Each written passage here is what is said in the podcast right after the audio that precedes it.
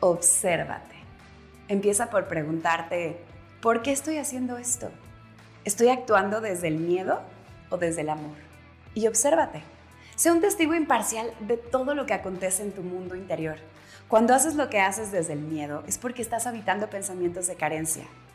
Lo que podrías perder, lo que podría salir mal, y si no puedo, y si no gusto, y si no soy suficiente, Recuerda esto, el miedo está ahí para alertarte, para que te prepares más en lo que creas que te hace falta, para invitarte a crear una estrategia, para que desarrolles nuevas habilidades antes de aventarte.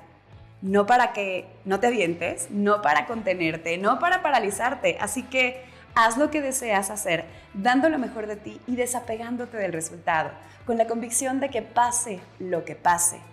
Escúchame bien, es perfecto para ti. Eso es actuar desde el amor, porque ¿y cómo vas a saber si no te avientas?